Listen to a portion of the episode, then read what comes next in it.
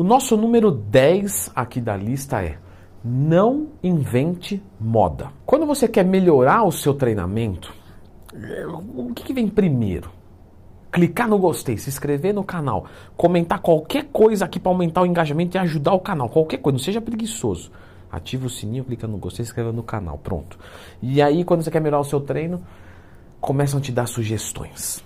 Olha, faz isso, troca esse exercício.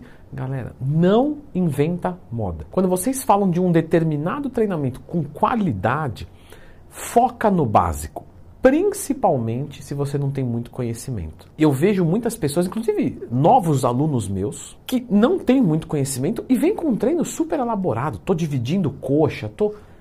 Galera, isso, isso é avançado. Para você fazer um treino desse, não quer dizer que está errado. Mas você precisa, primeiro, ter necessidade e, segundo, ter capacidade de conhecimento. E não é demérito você não ter.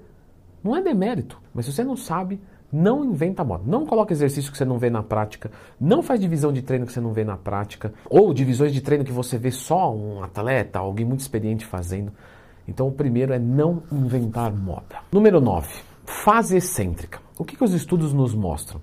Nos mostram que quando a fase excêntrica você gasta mais tempo nela, você aumenta o tempo de tensão de um treinamento e é um fator determinante para a hipertrofia muscular, e com isso você consegue uma melhor qualidade de treino. Quando você faz uma fase excêntrica mais lenta, você aumenta uma variável de treino chamado densidade. Olha só, 3 de 10 com 30 segundos de intervalo. Só que uma eu faço 2 segundos na concêntrica e 3 na excêntrica. E o outro eu faço na velocidade mais rápida que eu puder. Qual que eu vou acabar mais rápido? Você vai falar, é óbvio, Leandro. O que você faz na velocidade mais rápida que você puder. Que você vai lá, fez, já descansa 30 segundos, fez, descansa 30 segundos e assim sucessivamente até acabar. Logo, apesar dos dois ser, por exemplo, 3 de 10, 4 de 12, não importa, você tem na primeira versão, com uma cadência mais controlada, maior tempo de tensão e com isso maior densidade. Então a fase excêntrica tenta gastar nela tá, de 2 a 3 segundos. É um excelente tempo, você não precisa mais do que isso para hipertrofia.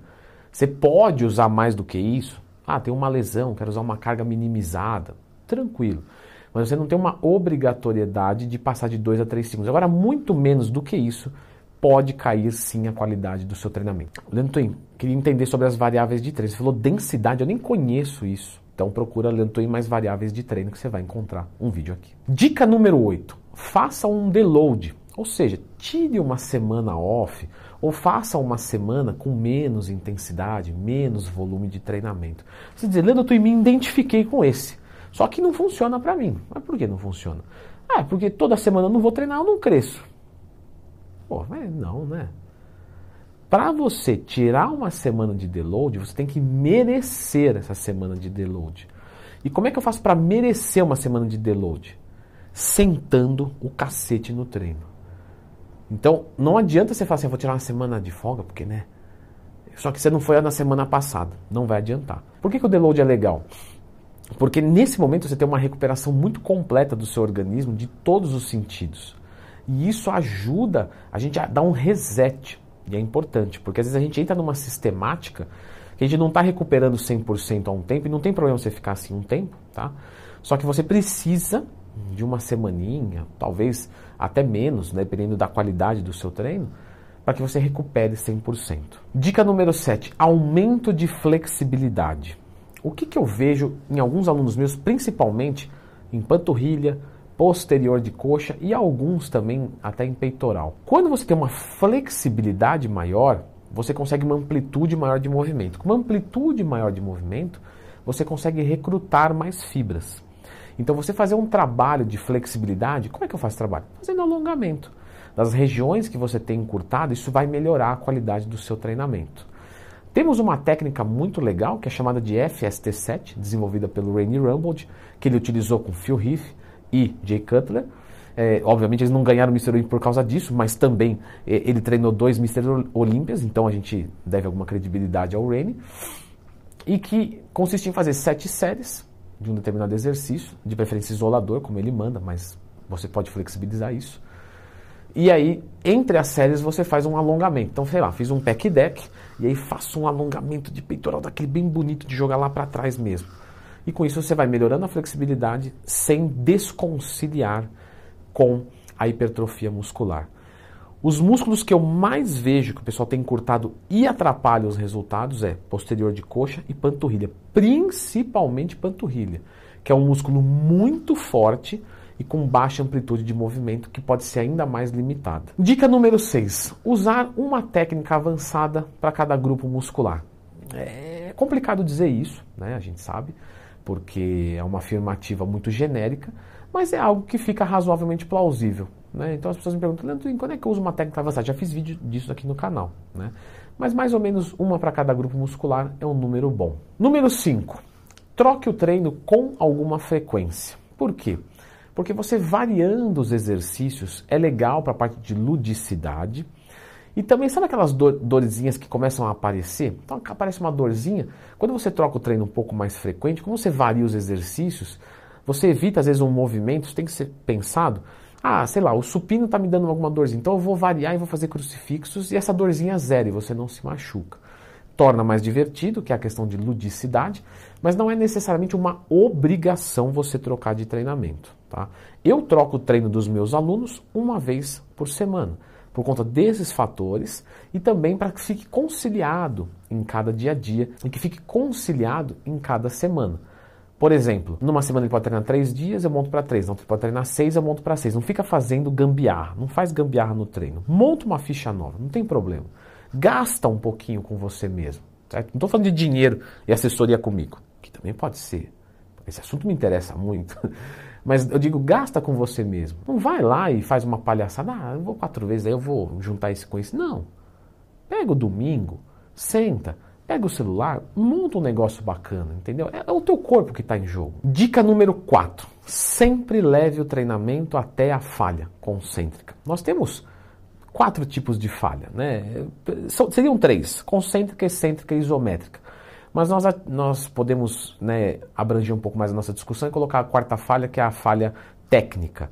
Então, falha concêntrica, até quando não subir mais, Falha excêntrica. Alguém me ajuda a colocar o peso para cima e eu controlo a descida, mas chega um momento que eu não controlo mais a descida, então eu atingi a falha concêntrica e excêntrica. Falha isométrica é a falha que alguém traz esse peso para mim, eu fico só segurando agora, só preciso segurar. Só que chega um momento que eu não consigo mais. E a falha técnica, ela pode acontecer fora dessas outras. Ou seja, você coloca uma carga tão alta que aí você começa a roubar o exercício, aí você faz uma rosca direta, tudo torto, né? E, e, e é, não é uma falha que você deve buscar no treinamento. Mas busque a falha concêntrica em todos os exercícios. Ele tem que ser desafiador, o seu treinamento. Erro número 3, que é uma continuação desse então. É, falha técnica não deve acontecer no seu treinamento. Foque na técnica. Ou seja, é melhor eu reduzir a carga e fazer o movimento certo? Sim, sempre. Sempre, sempre, eu vou falar três vezes para que você não esqueça. Número dois, se você sentir alguma dorzinha em algum lugarzinho, em algum exercíciozinho, corte. Ponto. Olha, o único exercício de peito que eu sinto uma dor meio estranha aqui, não sei onde é que é, é o crucifixo. Não faça crucifixos.